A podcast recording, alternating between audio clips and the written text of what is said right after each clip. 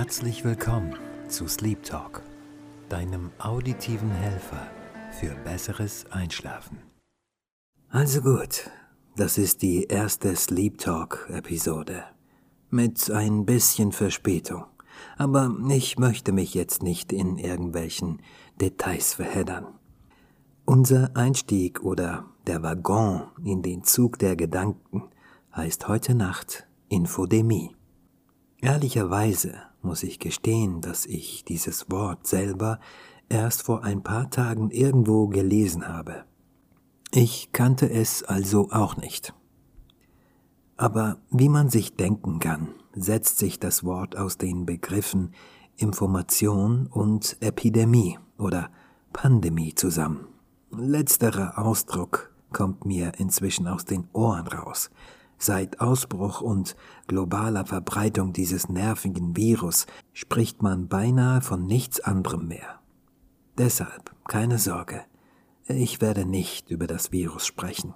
Ich weiß nicht, wie es dir geht, aber schon seit vielen Jahren habe ich das Gefühl, dass wir in diesem Informationszeitalter, wobei ich denke, dass der Zenit dieses Zeitalters schon längst überschritten ist, im Überfluss von Informationen, News, Zahlen, Daten, Fakten und sonstigem Wort Simsalabim ertrinken.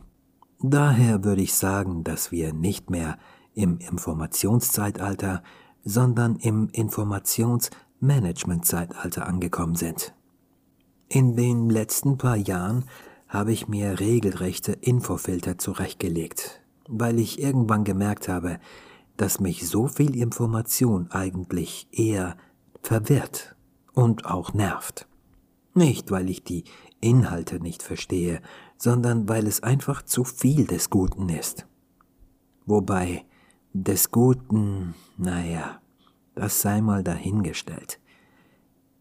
In anderen Worten, als ich vor circa zehn Jahren täglich noch fünf bis zehn News-Websites durchgestöbert habe, sind es heute vielleicht gerade mal höchstens zwei oder drei.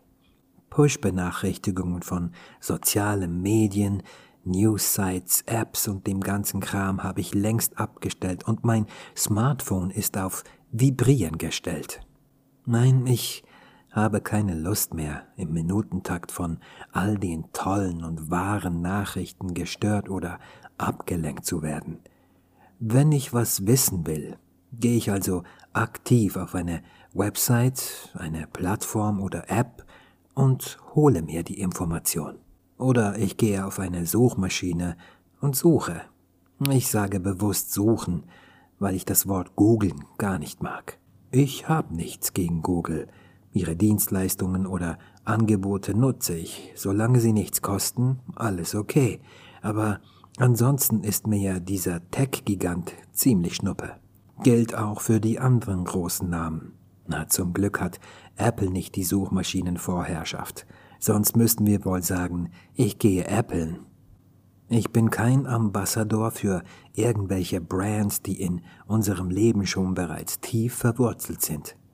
Natürlich haben wir dank ihren Produkten und Dienstleistungen so einiges in unserem Leben vereinfachen oder sogar verbessern können, aber dennoch möchte ich nicht von ihnen abhängig sein. Das hat vielleicht damit zu tun, dass ich den materiellen Minimalismus in den letzten Jahren mehr und mehr integriert habe in mein Leben. Es ist schon wahr, dass ich früher sehr getrieben, um nicht zu sagen gefesselt war von sogenannten technischen Innovationen, insbesondere was Video- und Fotokameras anging. Ich konnte mir zwar nicht alles zu jeder Zeit leisten, aber im Rahmen meiner Möglichkeiten bin ich oft bis an die Grenzen gegangen. Ich habe ein Vermögen liegen gelassen. Bis ich eines Tages an einem Frühjahrsputz festgestellt habe, bis ich eines Tages an einem Frühjahrsputz festgestellt habe, dass ich vier Videokameras und circa sechs Fotokameras in meinem damaligen Tech-Schrank stehen hatte. Wirklich gebraucht habe ich von diesen Geräten bestenfalls zwei. Auch was Computer oder Laptops angeht, war ich nicht schlecht unterwegs, doch dann, den genauen Zeitpunkt weiß ich nicht, bin ich auf diesen YouTube-Kanal gestoßen. Das war ein Mann, anfangs 30, aus den Staaten, der sein ganzes Hab und Gut verkauft hatte, um sich seinen RV oder eben Wohnmobil zu kaufen und Fulltime darin zu leben. Wer schon mal in einem Wohnmobil seinen Urlaub verbracht hat, der weiß natürlich, dass man ganz andere Platzverhältnisse hat als in einer Wohnung oder einem Haus. So hat also auch der Fulltime RV-Neuling seine Gedanken machen müssen, was er warum noch behalten will, beziehungsweise überhaupt mitnehmen kann. Woche für Woche habe ich mir seine Videos angeguckt und mitbekommen, dass der Klassiker weniger ist mehr absolut neue Dimensionen erschaffen kann. Nun lebe ich nicht in einem Wohnmobil, obwohl ich den Gedanken eigentlich ganz reizend finde, habe ich mich damals gefragt, wozu ich was habe. Die noch viel wichtigere Frage war, aus welchem genauen Grund kaufe ich mir diese Toys und Gadgets denn eigentlich? Ich meine, welches Ziel verfolge ich überhaupt? Geht es nur um Besitz oder um Notwendigkeit? Ja, klar, Video und Foto ist meine große Leidenschaft seit Jugendtagen, aber muss man denn immer den aktuellsten Trend nachhecheln? Inwiefern verbessert das die eigene Kreativität oder Produktivität? Ist die eigene Kreativität so tech-abhängig? Das waren die Fragen, die ich mir gestellt hatte. Ich muss zugeben, dass mich meine eigenen ehrlichen Antworten irgendwie vor den Kopf gestoßen haben und ich dann beschloss, meine Video- und Fotoausrüstung wirklich auf das Nötigste zu reduzieren. Und siehe da, plötzlich fängt man wieder an, das, was man noch hat, wieder zu schätzen und auch wirklich zu benutzen. Ganz ähnlich halte ich es eben nun auch mit Informationen. Ich habe inzwischen meine mental gestalteten Digitalfilter sehr restriktiv eingestellt. Das heißt, ich lese nur noch die Headline und die ersten zwei Zeilen darunter, und das nur von bestimmten Kategorien. Politik ist gar nicht mein Ding. Das spart nicht nur Zeit, sondern schützt auch vor unnötigen Wortwolken und Themenparcours. Das Allerbeste jedoch ist, dass ich mittlerweile sehr gut zwischen Clickbait-Headlines, Paniksuppe anrühren, Meinungsmacherei, Paid Post Flash News, denn diese sind nicht immer markiert oder erkennbar, und weiterem Hokuspokus gut unterscheiden kann. Natürlich gelingt es mir nicht immer zu 100 Prozent, aber als Autodidakt werde ich immer besser und besser. Und wie gesagt, ich browse da nicht durch die ganzen News, sondern picke gezielt Kategorien aus. Was mir allgemein auffällt, ist, dass es selbst die fantastischsten News sogar heute schwer haben, viral zu gehen. Die Überflut an Informationen hat eine noch nie dagewesene Form angenommen.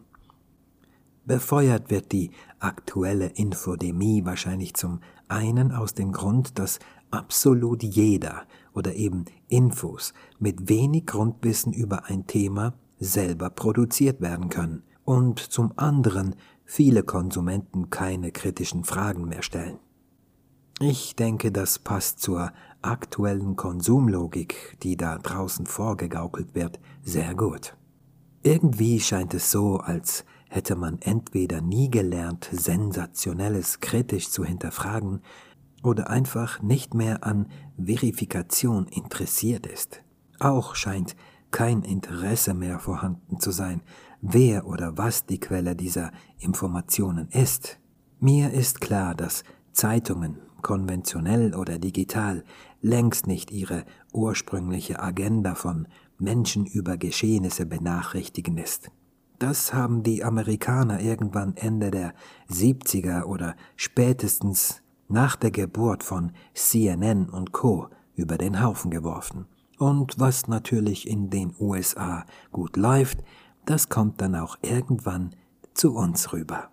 News sind längst ein Milliarden-Businessmodell und wer die exklusivsten Headline produzieren kann, ein Wahrheitsanteil von 10 bis 15 Prozent reicht da bereits aus, um das Ganze als wahr etikettieren zu können. Der hat Aufmerksamkeit, gleichbedeutend mit Verkauf von teurem Werbeplatz, und das bedeutet Einnahmen. Und darum geht's schließlich. Und dann gibt es da soziale Medien, die Privatpersonen eine ähnliche Macht geben. Zu Beginn verkauft man vielleicht keinen teuren Werbeplatz oder kann nicht wirklich Kapital aus selbst fabrizierten News schlagen, aber die Möglichkeiten, es irgendwann zu können, die sind ja da. Beispiel YouTuber. YouTube befähigt und befeuert Menschen mit der Möglichkeit, ihre Inhalte monetarisieren zu können. Und das ganz vehement. Der Creator, wenn er denn eine bestimmte Anzahl von Subscribern hat und hohe Anzahl von Views erreichen kann, münzt sein Hobby in Geld um. Das klingt doch fantastisch. Und ehrlich gesagt ist die Grundidee gar nicht mal so schlecht. Es gibt eine Menge gute YouTuber da draußen, die unglaublich guten Content produzieren, die ich mir auch sehr gerne anschaue. Aber in der Überzahl sind sie nicht. Ganz im Gegenteil. Wer aber so eine Plattform gratis zur Verfügung gestellt bekommt und sich da einigermaßen austoben kann, kommt möglicherweise irgendwann auch auf die Idee, Humbug zu produzieren. Und damit meine ich nicht, dass mir die Inhalte nicht zusagen. Nein, damit ist die Gefahr gemeint, Schwachsinn als sensationelle Wahrheit zu verkaufen. Beispiel Flat Earthers also Leute, die im Jahre 2021 immer noch behaupten und diese Behauptungen vermeintlich beweisen können, dass die Erde flach und eine Scheibe ist. In der Regel basiert solcher postmoderner Blödsinn auf der Methodologie von Data Scrambling. Das ist eine Methode, die in der IT-Branche angewandt wird. Man hat zum Beispiel ein produktives System bzw eine produktive Datenbank mit sensitiven Daten, die nur für dedizierte Leute vorgesehen ist. Jetzt muss man aber mit echten Daten auf einer Testumgebung Funktionen oder Prozesse anpassen oder verändern, darf aber als Entwickler den Inhalt nicht sehen bzw. wissen. Also wendet man ein sogenanntes Data Scrambling an. Ein ganz simples Beispiel. Nehmen wir an, dass es in dieser Datenbank einen Peter Müller gibt, der in München wohnt und ein Auto besitzt. Dann gibt es da zum Beispiel noch eine Sandra Meyer, die in Berlin wohnt und ein Fahrrad besitzt und so weiter. Wir sprechen hier von Tausenden von Datensätzen. Nach dem Rührei-Prinzip sehen die Daten aber dann so aus. Aus Peter Müller wird Peter Berlin der ein Fahrrad in München hat, und Sandra München hat ein Auto und wohnt in Fahrrad. Wahr ist, dass es einen Peter gibt, ja, aber nach dem Scrambling stimmt der Rest dann nicht mehr. Wahr ist, dass es eine Sandra gibt, aber die wohnt bestimmt nicht in Fahrrad. Klingt irgendwie albern. Es sind echte Daten einfach durcheinander gemischt. Was ich für mich festgestellt habe, ist, dass die Infodemie inhaltlich etwa so funktioniert. Man hat also einen wahren Kern, doch der Rest, das heißt alles, was interessant oder sensationell klingt, wird zu einer unsichtigen Synthese zusammengebaut und dann mit vehementem Tamtam an alle möglichen Zielgruppen vertickt und verklickert. Und wie bereits schon vorher erwähnt, die wenigsten fragen heute nach Quellen, Beweisen oder auch schon nur nach Indizien. Warum ist das heute so? Sind Menschen aufgrund vom Überfluss einfach abgestumpft? Oder macht diese Überflut an sogenannten Informationen etwas anderes mit uns? Und dann wäre da noch die Frage nach Zeit. Ja, ja, wer hat denn heute schon noch Zeit? Alles muss schnell und rasant vorwärts gehen. Gute Innovationen sind schnell konsumiert und aufgebraucht und sofort entsteht eine neue Lücke an Bedarf für noch schneller, noch einfacher, noch mehr, noch höher und noch weiter. Dieser Bedarf entsteht wahrscheinlich nicht wirklich, sondern wird durch Werbung an jeder Ecke geschaffen. Ich erachte es einfach als sehr ironisch und natürlich nicht ernst gemeint, wenn man auf der einen Seite Predigten über Nachhaltigkeit hält und auf der anderen Seite den Blitzkonsum vorantreibt und perfektioniert. Irgendwie so ganz nach dem Motto Ich bin, was ich nicht bin, aber das darfst du nicht wissen. Abgesehen von allem frage ich mich schon seit einiger Zeit sowieso, wer so viel Information überhaupt braucht. Ich werde die Zeitungen oder Newssites nicht erwähnen, aber dir ein paar Schlagzeilen vorlesen. Nils und Olli schwätzen beim Schweißen. Da geht es um zwei Typen, die einen Schweiß-Challenge machen. Rasa schrottet 220.000 Euro Lamborghini. Da geht es um jemanden, der im Suff gegen zwei Bäume gekracht ist. Kein Spießer. Bohlen Ex-Nadel sucht einen neuen Mann. Die Schlagzeile sagt schon alles. Ich könnte dir jetzt noch Dutzende solcher Schlagzeilen vorlesen, aber wie gesagt, oder wie gefragt, was macht man mit solchen Informationen? Wozu sind die gut? Ich meine, in welcher Form trägt die Headline, dass ein Typ sein teures Auto unter Alkoholeinfluss geschrottet hat, mehr Qualität bei? Was nützt es, so etwas zu wissen?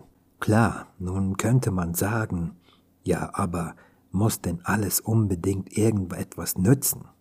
Müssen muss es nicht. Aber die Frage, die ich mir halt stelle, ist, warum soll ich mich mit solchen Infos zumüllen? Wie gesagt, jeder entscheidet für sich selber, was er will und was nicht. So, nun hoffe ich, dass du inzwischen eingeschlafen bist und diesen Teil gar nicht mehr mitbekommen hast, was gut wäre. Falls du noch in einem beinahe Schlafmodus bist, dann wird es jetzt Zeit einzuschlafen. Daher wünsche ich dir gute Nacht und erholsamen Schlaf.